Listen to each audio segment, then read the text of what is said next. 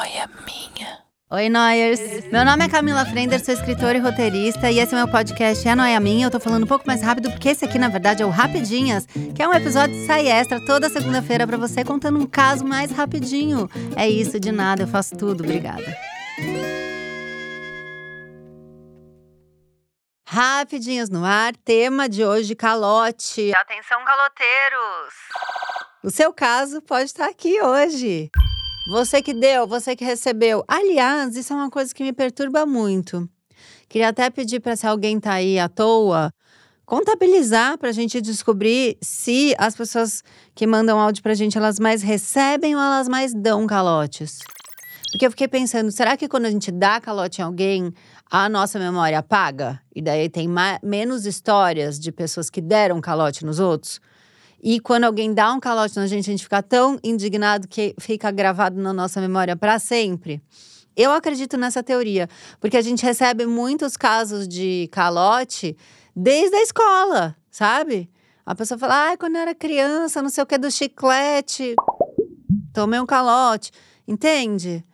Então, se você. Eu acho que é um, um bom trabalho para alguém fazer quando a pessoa está procrastinando um outro trabalho. Então, tem um trabalho aí seu remunerado, você tem que entregar uma pesquisa, um, uma planilha de Excel. Você está procrastinando? Vai lá nos rapidinhos de calote e dá essa contada pra gente. Fala: olha, de todos os rapidinhos de calote que já teve, a gente teve 26 que receberam versus 32 que dão, pra gente ter uma noção, né? Eu acho que seria muito inteligente da parte do nosso cérebro apagar os calotes que a gente toma. Será que é inteligente? Agora acabei de mudar de ideia. Porque se a gente esquece os calotes que a gente tomou, a gente não aprendeu nada com eles.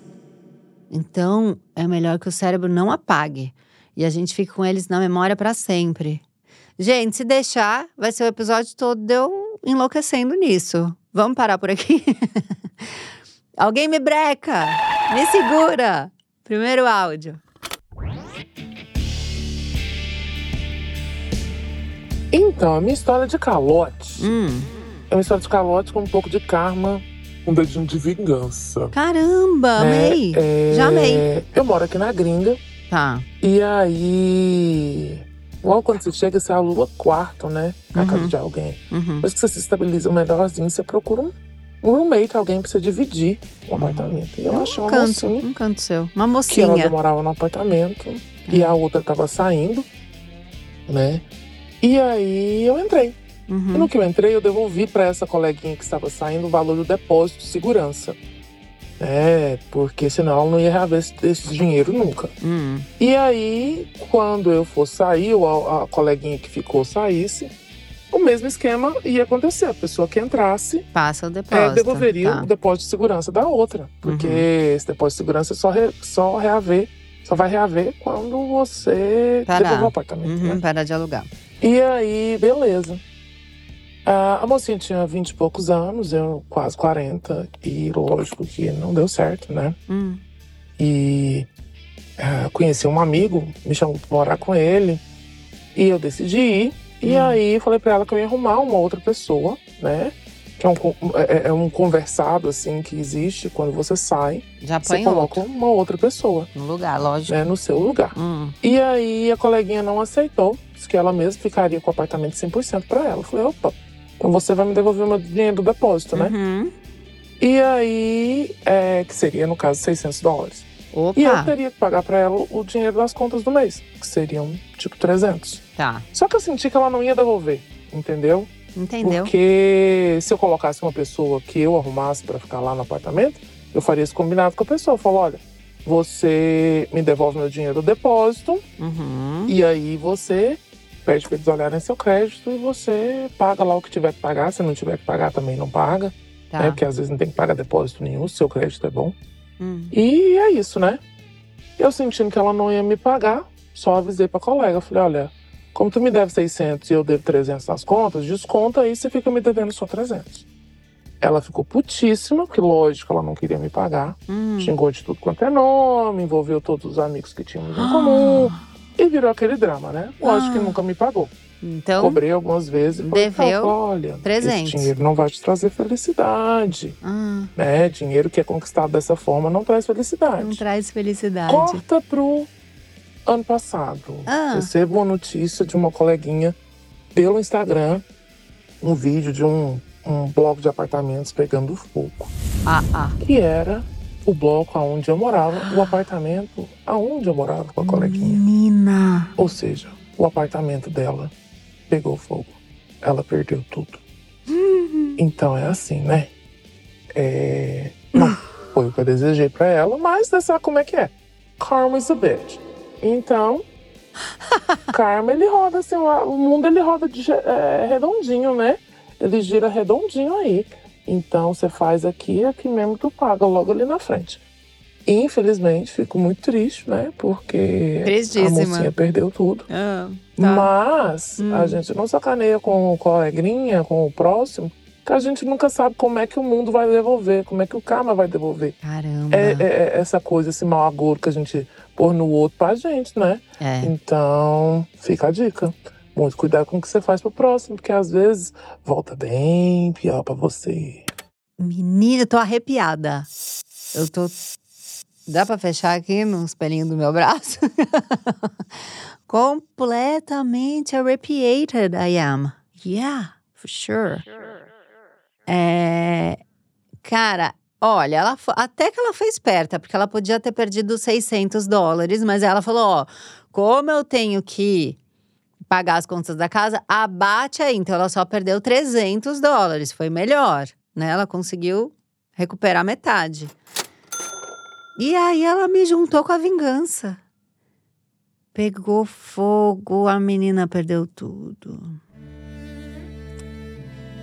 Karma's a bitch. Não foi assim que ela falou pra gente? É bom, né, ouvir. Vocês estão ouvindo isso na segunda-feira? Espero que sim, porque daí já começa a semana esperto. Olha, eu tô quase fechando o programa nesse aqui pra gente dormir com essa, mas como vocês reclamam quando é curto, vamos ouvir o segundo áudio, simbora. Olá Camila, olá Cláudio, olá Noyers. Meu nome é João, eu sou de BH e eu vou contar meu calote. A história é um pouco longa, mas compensa, Tá bom, eu garanto. não tamo com pressa. Tudo começa quando eu tinha um carro e eu morava em BH e tinha mudado para São Paulo. E eu levei o carro para São Paulo, chegou lá, eu tomei uma decisão de que não ia ter carro. Ah. E eu abandonei o carro na rua. Quê? Talvez essa história toda pareça que eu mesmo tentei dar um calote em mim, né? Mas tem reviravoltas. E aí eu deixei esse carro na rua abandonado durante uns seis meses, oito meses, não sei. Ah, E aí foi passando tempo e eu descobri que eu podia levar uma multa da prefeitura por ter abandonado o carro. Eu tomei Sim. uma decisão que eu tinha que resolver ele. Eu não queria ter que lidar com esse problema, então cogitei vários caminhos rápidos até explodir o carro, mas não ter que lidar com. peraí, o segura pra si. mim. Ele cogitou várias coisas rápidas, inclusive explodiu o carro. Aí, eu que sou noiada de profissão, como é que explodir o carro pode ser uma questão rápida? Porque o primeiro passo é, da sua lista, um, explosivos. Não dá trabalho achar onde vende explosivos e aí calcular o momento da explosão do carro para que ninguém se machuque. E hoje em dia tem câmeras em todo lugar. Trabalhosíssimo explodir um carro. Eu tô exausta só de pensar. Eu tô amando, porque isso tá, tá virando uma aula de procrastinação, entendeu? Ele veio pra cá, não quero lidar. Aí abandonou. Cara, deixa o carro numa concessionária para vender. Que venda por mil reais. Você vendeu o carro. Aí tá cogitando explodir. Eu- que não ia nem ouvir esse áudio, tô achando esse áudio mais maluco do que o áudio passado. Tá, o que, que ele vai fazer com o carro agora? Ah. Mas aí uma amiga minha falou que estava indo pra BH e que Uhum. ela podia levar o carro pra mim e tal. Eu falei, olha, fica com o carro, faz o que você quiser do carro. Se um dia você vender ele, você me dá um valor X. Ele é rico? E aí ela foi, pegou o carro e tal, trouxe pra BH. Passou Ah. um tempo, é, um amigo da família dela que sempre mexeu com os carros da família entrou em contato comigo falando que ia vender o carro pra mim Segura de novo. Eu amo o conceito mexe com carro. A pessoa que mexe com isso. Aí eu tenho um amigo que mexe com, com computador, ele mexe com isso. Eu não confio, tá? Uma coisa é falar, ah, eu tenho um amigo que trabalha numa concessionária, que é dono de uma concessionária, que tem um perfil do Instagram que de divulgação de carro. Mexe com isso. Não vai dar bom. A pessoa mexe com isso. Você não pode contratar um encanador que mexe com isso. Você tem que contratar um encanador. Não um amigo que, ah, ele mexe às vezes. Não pode, não pode. Vai dar ruim. Vai lá, que mais? Eu falei, ok. Hum. Quando você vender, você me passa o dinheiro. Aí passei, transferi o carro pro nome dele e tal, e nunca mais falei disso. É... Aí, vida vai, vida vem, nunca apareceu dinheiro. Aí, de vez em nunca, assim, ele falava, ah, tá quase vendendo, tá quase vendendo. Até que um dia ele falou que tinha vendido o carro Hum, e queria me passar o dinheiro. tá. Só que ele nunca me passou o dinheiro. É, uma vez ele me mandou, tipo, 200 reais. Aí uma vez ele falava que ia depositar, não depositava. E eu fui deixando passar com o tempo também, assim. Como sem tudo, esquentar né, muito a minha cabeça. Não esquenta Uma com ressalva, nada. tá? Não que eu não precisasse do dinheiro. Ah, o dinheiro é sempre bem-vindo. Ah. Mas eu não queria ter que lidar com essa situação. Meu, para de novo! Eu tô ficando puta da vida. Ele não quer lidar com nenhuma situação, nem com recebimento de dinheiro. Ele não quer lidar com o carro dele aqui, aí ele não quer lidar com o que o outro tá fazendo, não quer lidar com o pagamento do carro. Amigo, você tem que lidar. Que signo é esse? Cadê seu Capricórnio? Pra lidar com as coisas. Gente, que doideira. E aí falou que precisa do dinheiro. Será? Vamos ver se agora ele vai infernizar o outro que quer o dinheiro. Porque o outro já sacou que ele não quer lidar com isso. Por isso que o outro não tá pagando. Ele já sacou a vibe. Ah, E aí eu comecei a acionar todos os meus amigos que estudavam direito para dar sempre um susto nele, falando que eu ia processar, que eu ia fazer acontecer. E eu, os amigos davam um susto, não fazia nada, obviamente, e ele Hum. continuava não me pagando. ninguém queria Até lidar. que eu tava morando fora do país, eu comecei a falar, gente, esse dinheiro ia me cair muito bem agora. Ele já e eu tá comecei morando a pressionar muito ele. Fora do país. E ele não me pagou. Obviamente, ele começou a entrar numas desculpas mil de que ele tinha investido muito no carro, que ele ainda não tinha conseguido fazer o dinheiro todo pra me dar e tal, que não sei o quê.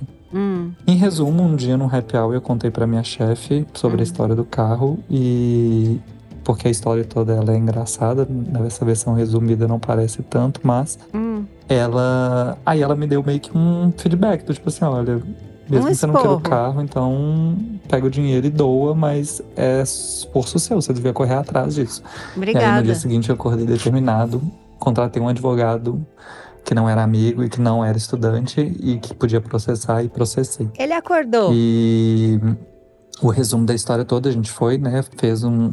um- foi pra audiência e tudo mais. Entramos em um acordo. E hoje eu brinco que eu tenho um filho com um cara, porque ele me paga em 24 vezes uma parcelinha do, do carro que ele vendeu. Então A eu recebo essa pensão. pensão alimentícia aí desse carro até, o, até hoje. Hum. Mas foram aí uns longos, talvez sete anos, até eu conseguir concluir tudo. A maior história de procrastinação que você já ouviu em sua vida. Agora me fala a verdade. Você aí que tá me ouvindo, não queria estar recebendo uma pensão de 24 meses? Hein? Só caindo assim ó, na conta. Tá, tá. Essa chefe merece todo o crédito. Porque foi só depois que ele contou pra ela no happy hour que ele acordou e foi lidar com as coisas dele. Agora minha pergunta é: você continua lidando com essas questões ou tem coisas que você continua não querendo lidar com o assunto? Hein? Chefe, você é tudão, tá? Deu o, se situa nele, acordou. Demorou sete anos, mas ele. Gente, olha isso. Você lida com o seu problema, você simplesmente não fala mais sobre ele. Se você não lida e fica ali procrastinando, você tem esse problema por sete anos. E foi o que aconteceu com ele. É isso. Vamos aproveitar que esse episódio saiu na segunda-feira. Se você está me ouvindo na segunda-feira, vai lidar com o seu problema. Para de procrastinar. Eu vou encarnar essa chefe agora e vou mandar você resolver suas coisas. Um ótimo dia. Tchau, tchau.